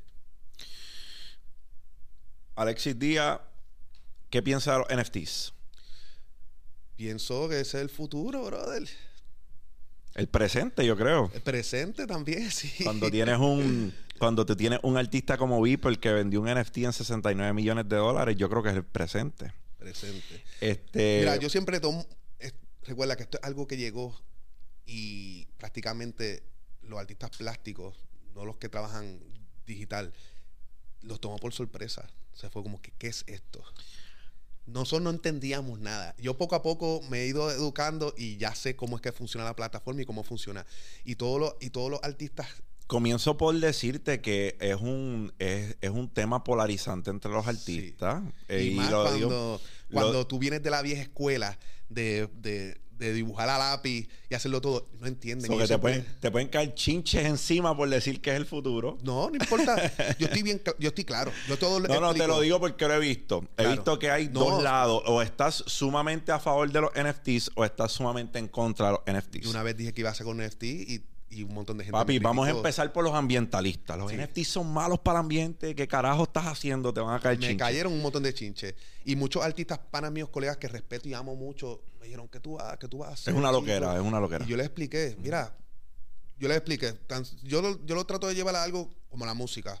Cuando te decían que la música iba a ser digital, que ya no necesitaba CD, Fue lo mismo. todos los artistas me decían, mismo. ah, qué lo que era, eso no va a pasar nunca. Y de momento, Fue lo mismo, fue lo mismo. Es más, decían lo mismo. Exacto, decían lo mismo. Yo en ese momento trabajé Y- con música. Tú sabes que yo trabajé, yo era el que le hacía los videos a Audi. Yo fui que hice toda la imagen de Fusion Music. Yo trabajé con Ñejo y Dálmata. Yo trabajo con Venimos del mismo background. Yo ¿Qué trabajo con un montón de reggaetoneros, con Residente trabajado. Mi un background es en la música. Yo me emancipé para fundar mi casa disquera. Como no lo sabías, pero yo vengo de lo, lo sé por, por los Ok. podcasts, por Audi. Pues mira, mira qué cosa cabrona. Yo dije en un video que hice los otros días de educación financiera que va a salir básicamente explicando los NFTs que yo veo, yo. Muy- Que me digan loco, que me digan que muchachos, eso le falta adopción, eso no va. Ok, esa es tu opinión. La mía es que los NFTs van a tomar la industria de la música by storm. ¿Por qué? Imagina distribución de regalías estrictamente por blockchain. Tú no tienes que esperar por nadie, papito. Eso se vendió el NFT, agarre su por ciento. No hay que esperar por una plataforma, por un third party.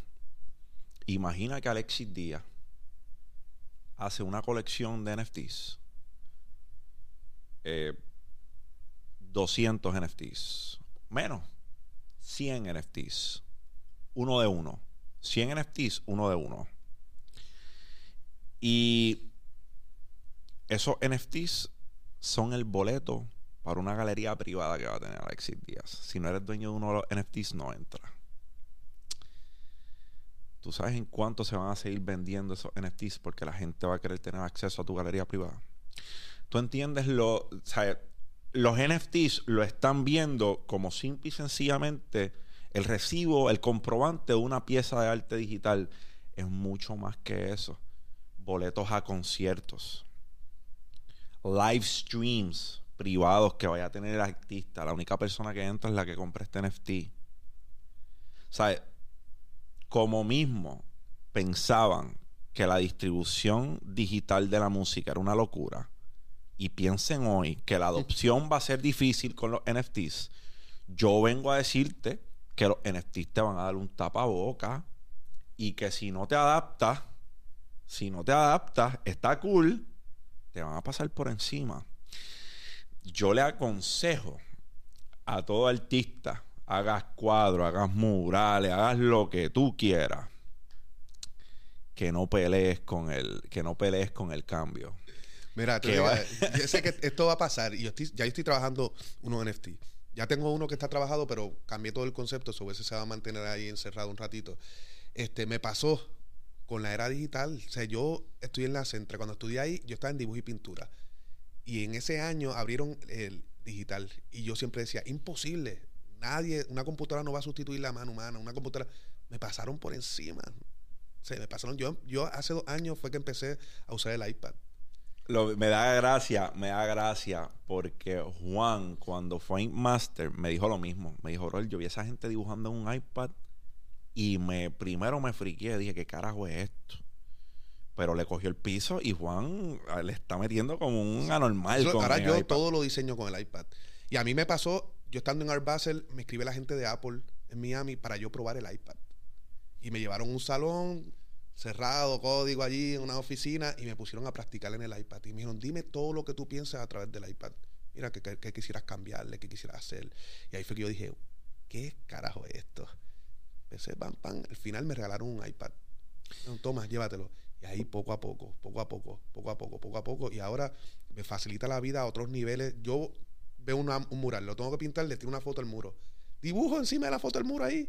Cuadriculo, hago todo ahí y ya tengo todo dividido en el iPad. yo pinto con el iPad. Yo tengo un ganchito de esto, lo pongo en la máquina y estoy con el iPad todo el día. Y, va a pasar con los NFT. Yo le explico a los, colegas como que, mira, es lo mismo. Yo, yo siempre he comparado todo lo que es el arte con la música. Porque siempre va de la mano. Es como cuando, como cuando tú te acuerdas cuando el reggaetón se saturó. Que momento había tres emisores y salía cualquier loquito y cantaba y estaba sonando en la radio. Y el reggaetón que pasó tumbó en ese momento porque lo saturaron demasiado. Igual pasó en el arte, de momento todo el mundo empezó a hacer burales, burales, burales, burales, burales, y decía, se va a saturar. Y ahora el, siguiente paso son los NFT. Entonces, eso es lo que es, lo que tú dices, es el, el presente. Y a mí lo que pasa es que me ha costado, porque va tan rápido también, cambia tan rápido. Al principio yo veía que los artistas soltaban una pieza, ahora son las colecciones. Tal y como tú haces una colección. Es crear un concepto, crear una colección crear ese, ese, hype que tú dices, mira, te ganas tanto, eh, coleccionas tanto, pues tienes accesible esto o este NFT o esta actividad. No, de repente la única manera de conseguir un NFT de Alexis Díaz sea que ya sea holder de un NFT de Alexis Díaz. ¿Tú entiendes la ramificación de todo? ¿Sabes? Hay, brother, las probabilidades son inimaginables. ¿Sabes? Tú tienes tanta tela que cortar De, de, repente tus actividades en las cuales vamos a hacer, vamos a suponer que vas a tener una colección, brother, vas a hacer, ¿qué? 10 cuadros, supongamos. Y claro está que no haya una galería envuelta o que lo vas a hacer tú por tu cuenta o algo que tú vayas a hacer. Y de repente tú quieres condicionar la, la posibilidad de tener una pieza de arte tuya física para que sea para los holders de NFTs ¿Tú sabes cuánta gente va a decir, pues papi, si él vuelve a... Yo necesito tener un NFT de él, porque la única manera que a lo mejor voy a tener acceso a una pieza de arte de él en el futuro, de una galería o de, o de una colección que él haga, whatever, sea siendo holder de un NFT previo. No, eso es lo que estoy tú, tú, me estás, tú me estás leyendo todo lo que estamos haciendo.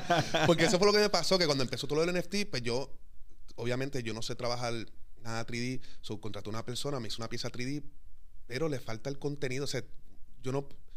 En ese momento decía, pues, vamos a soltar la pieza, se va a vender, cool. Pero de momento, cuando empecé a ver cómo iba evolucionando lo de NFT, yo dije, no, no, no podemos sacar solamente una pieza y que saque una colección completa. Juan eh, me abordó acerca de, de, los NFTs bien, bien, bien temprano, cuando los NFTs estaban ganando hype. Este, no voy a spoilear nada, Juan, tranquilo. este, pero ciertamente pienso que algo a lo que se deben acoplar, se deben ajustar, porque va, ¿sabes? las implicaciones que el mundo de los NFTs tienen para ti como artista. Papá, esto es un negocio, tú, tú tienes tu negocio ya, pero esto es un negocio aparte que le puede ayudar al otro negocio de manera ¿sabes? y al final es hasta más pro artista en cuestión de que cuando se hace la reventa a ti te toca un por ciento. A ti te toca una ¿Sabes cuántos cuadros yo he vendido? Y no te tocan aquí, que de momento, dos años después está en más del doble de lo que lo vendí y a mí no me toca ni un chavito prieto. Igual que con los prints. Se hace la venta de prints, al otro día yo entro en eBay. ¿Los venden el doble? El doble y triple. Y de momento yo veo una subasta en, Italia, de momento un print mío que costaba 500 dólares, 3 mil dólares, vendido, pan. Y yo digo, ya, a mí no me toca nada. Con los NFT tengo la posibilidad de que si sigue creciendo la venta y se sigue expandiendo por ahí, sigas recibiendo. Sigo recibiendo. So, hay que adaptarse, men, a lo que está en el mundo. O sea, si no te vas a quedar atrás con todo, hay que adaptarse. Y esto es la nueva tendencia y es lo que, lo digo, es presente, pero es lo que va para el futuro, va va a perdurar por mucho tiempo. Estamos en una era tecnológica. Claro. La ¿Cuánto dura un cuadro? Eso puede durar, obviamente, mucho tiempo, que lo conserven, lo tienen que conservar. sí, 100%. Eh, pues cuando yo hablo de eso, un mural no tiene un tiempo de vida, 8, 10 años a lo mejor. Exterior. mural. Interior puede durar mucho más. Ok. Cuando tú visualizas un NFT, vitalicio gallo. La única manera es que pierdas los keys de la wallet en la que tienen los NFTs. Y pues se jodió el NFT porque, porque no, no tienes cómo llegar a él. Y es bien poco probable. que pasa, pasa con mucho, pasa frecuente, pasa más frecuente de lo que tú piensas en el mundo del cripto, sí.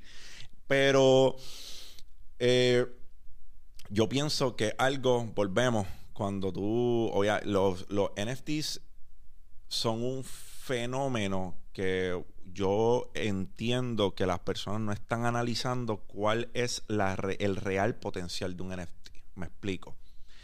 Todo el mundo está en que diablo, un CryptoPunk que lo compraste en un ETH, se venden 500 ETH, te hiciste una funda de chavo. Eh, o CryptoKitties. CryptoKitties se hace popular en el 2017 y era porque tú podías adoptar, criar y, y ¿verdad? revender estos gatos virtuales. Y un CryptoKitty se vendió en 1.3 millones de dólares.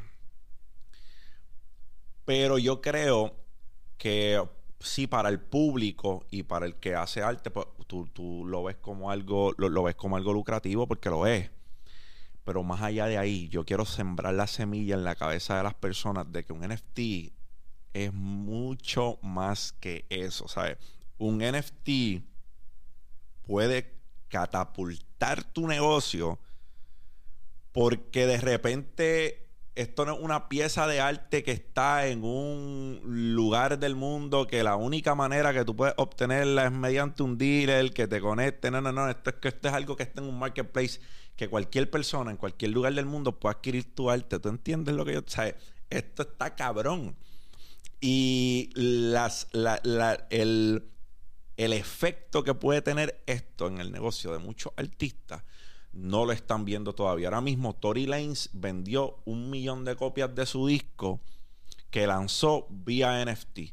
Las vendió en un dólar. y en dos horas se, ah, se hizo un millón de pesos en dos horas. Y tú estarás diciendo, diablo, un millón de pesos, pues está bien, un millón de pesos. No, pero no es eso. ¿Sabes?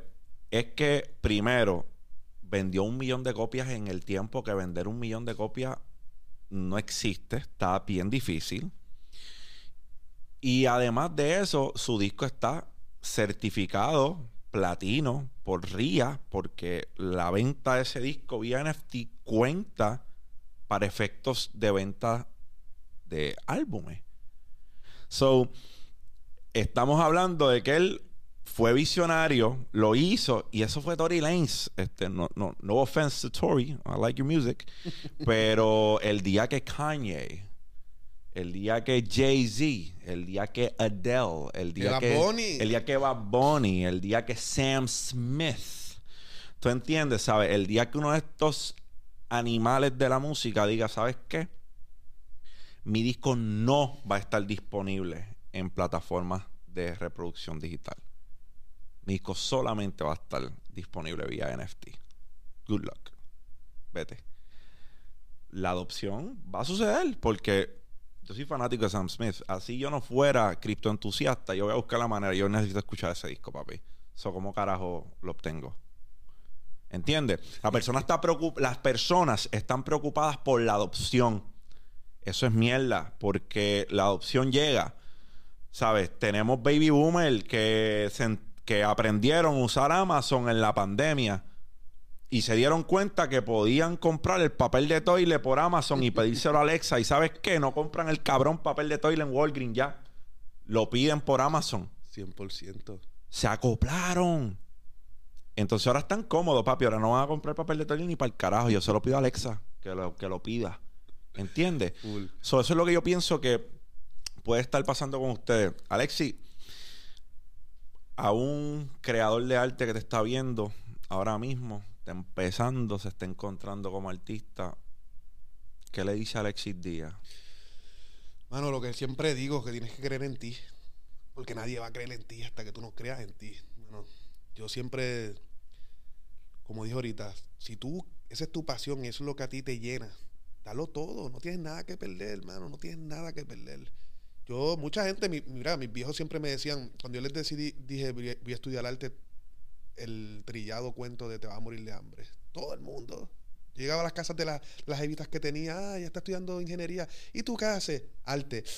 Pero ¿por qué no te coges un cursito de refrigeración? Y ahí, mira, es que, es que yo sé lo que yo quiero, tú sabes. Cursito, cursito de perito, de electricidad, electricista. Y la realidad es que, hermano, tú tienes que creer en ti y, y comerte el mundo porque nadie lo va a hacer por ti muchos de los problemas que yo veo con los jóvenes es que esperan que las cosas les lleguen. Ah, a mí nunca me han invitado a un festival internacional. ¿Y cuántos murales tú has hecho? Por tu cuenta, sin que te inviten a ningún lugar. Ah, no, no, porque si no, mira, brother, que las oportunidades no llegan, las oportunidades se buscan. O sea, yo, yo, el joseo, o sea, yo dije, voy a pintar por todos lados, no me importa cuánto me paguen. Yo sé que esto va a dar resultado porque lo va a ver la gente. Y ahora con las redes sociales es mucho más fácil porque tú puedes hacer un mural aquí en Puerto Rico y lo están viendo gente en Arabia Saudita. O sea, bien, tienes que comerte el mundo, ir a ti y luchar y buscar alternativas de que te vean, llegarle a la gente. Es como en la música también. Entonces, muchos muchos de los cuentos de ellos siempre es, no, no lo he logrado porque a mí no me dan la oportunidad de pintar en tal festival o en este proyecto. Pero es que tú no tienes que esperar que te inviten a ningún proyecto si lo más que hay en Puerto Rico son paredes. Mete mano, brother, hazlo por ti. Y yo estoy seguro que todos esos chamaquitos que están por ahí en la calle que quieren ser artistas, lo que tienes que es meterle, meterle, darle duro, creer en ti, olvídate lo que te diga todo el mundo. Todo el mundo te va a decir que estabas muerto de hambre. A mí todo el mundo me decía que, que yo no iba a llegar a ningún lado, que estaba perdiendo mi tiempo pintando para en Santurce. Y mira dónde estoy ahora. mira, yo creo que siempre he dicho el, éxito o el, o el ¿verdad? porque todo el mundo está detrás del beneficio monetario o físico que puede adquirir de hacer algo y ahí es donde ahí es donde se joden porque se les olvida perfeccionar su craft y empiezan a trabajar por lo que van a recibir a cambio. Y yo estoy seguro que si tú hubieses hecho eso, tú no estuvieras donde tú estás hoy. Tú te enfocaste en perfeccionar lo que hiciste. Tú te enfocaste en perfeccionar lo que haces. Y eventualmente el mundo retribuyó en valor lo que tú le diste, el esfuerzo que tú tuviste haciendo lo que estás haciendo. So, me llevo eso de esta conversación y, y mano, desde mi parte, yo te puedo decir que cuando yo comencé a hacer public speaking, antes de ser eh, oficial en el ejército de los Estados Unidos, oficial de inteligencia, que pues mi trabajo era brifiar a, la gente, estar al frente de un grupo de personas. Yo estuve en una red de mercadeo que se llamaba Vima y ahí yo empecé a hacer public speaking. Hice muchas reuniones, creo que llegaron dos personas, una persona. Proyectábamos 12, llegaba una. Y yo siempre decía, yo tengo que darle, yo tengo que hacer este public speaking appearance igual que si hubiesen 100. que subiesen 200, yo le voy a dar a estas dos personas que están aquí al frente de mí lo que recibiría un crowd de 200 personas. Y por eso es que hoy en día yo entiendo que no me da pavor pararme al frente de un grupo de gente y hablarles como les hablo, porque me dediqué a eso. Y me falta mucho, me falta mucho, como, como, como discutimos. Siempre estoy, eh, no, no estoy complacido. Alexi, de más está decir que para mí ha sido un placer súper cabrón, porque esta conversación ha estado cabrona. Este, entiendo que la vamos a repetir nuevamente y aquí tienes una casa. El día que tú estés haciendo algo y que tú sientas que tú tienes, ¿tienes algún proyecto? ¿Tienes algo que estás trabajando? Sí, voy a ahora? pintar ahora en, en Dorado en el festival Somos Caribe. Después voy a estar haciendo un mural en Doctors de Santurce en la Fernández Junco. Este, tengo después Art Basel, que voy a pintar un mural allá. Estamos trabajando unos proyectos con BMW. Este, bueno, mano, y muchas cosas vienen por ahí. Vienen los NFT. Que Estás con eh, aquí Sidebar. Yo estaba trabajando en- con, con, el, con Mr. Mi- Miguelo, saludos papi, Miguel Vallejo de artcommunity.io y pues yo iba a ser accionista de artcommunity.io. Lo que pasa es que me envolví mi capital y mi energía en otras cosas, entonces pensaba que de verdad le iba a hacer un disservice a artcommunity.io estando dentro del proyecto, pero realmente iba a estar un poco desconectado. Así que por respeto a Miguel y la encomiable labor que está haciendo con Art Community, decidí no, eh, no, no, no ser accionista de su marca. Pero entiendo que vas a ser parte del marketplace de Art Community o has hablado con ellos de Art Community. no, ellos me hicieron un acercamiento. hicieron un acercamiento. Este, no hemos. No han, concre- no han concretizado nada. Oh, ok. nada. Pero eh, para el que no sepa, artcommunity.io es un, es, un, es un proyecto bien bonito que lo que busca es que estos artistas tengan comida, que estos artistas puedan vivir de su arte. Eh, no es lo mismo que tú tengas un disco de música que no puedas, eh, ¿verdad? Financiar y tengas que buscar a alguien que lo financie, a que pues lances tus temas vía NFT y puedas monetizar tu, tu, tu arte. Así que saludos a Miguel. Pero, brother, el futuro se ve sumamente brillante para ti. De verdad que te deseo el mayor de los éxitos. Muchas como gracias, siempre. brother. Y Eh, es un súper mega placer estar aquí y lo mismo, mano. O sea, de todo lo que hemos hablado, yo estoy absorbiendo, absorbiendo, absorbiendo. y Somos uno- dos, somos dos. De verdad que he crecido mucho. Yo siempre que hablo con las personas le digo que el podcast para mí y no me voy a cansar de decirlo. Yo pienso que esto es una escuela para mí, a- pe- de tomar las experiencias de una persona. Y cool porque es un racket, bro. Le estoy hablando con una persona, un, un tipazo, y me estoy llevando su experiencia. Y pienso que cualquier dinero que yo pueda hacer de la plataforma viene siendo secundario. Lo más que yo me llevo son las vivencias de la persona con la cual estoy hablando. Y hoy soy agraciado de poder decir que hago esto ahora mismo y, y- y así es que así es que le puedo también llevar pan a la mesa de mi hijo. So yo creo que con eso concluimos. Dímelo, champ, la guarida del joseador, Alexis Díaz. Muchas gracias, muchas gracias por la invitación. Un súper honor, man. Un placer, cabrón, hablar contigo. Así que si esta pieza de contenido añade algún tipo de valor a tu vida, regálame un like, subscribe, compártelo a alguien que le interese. Champ out.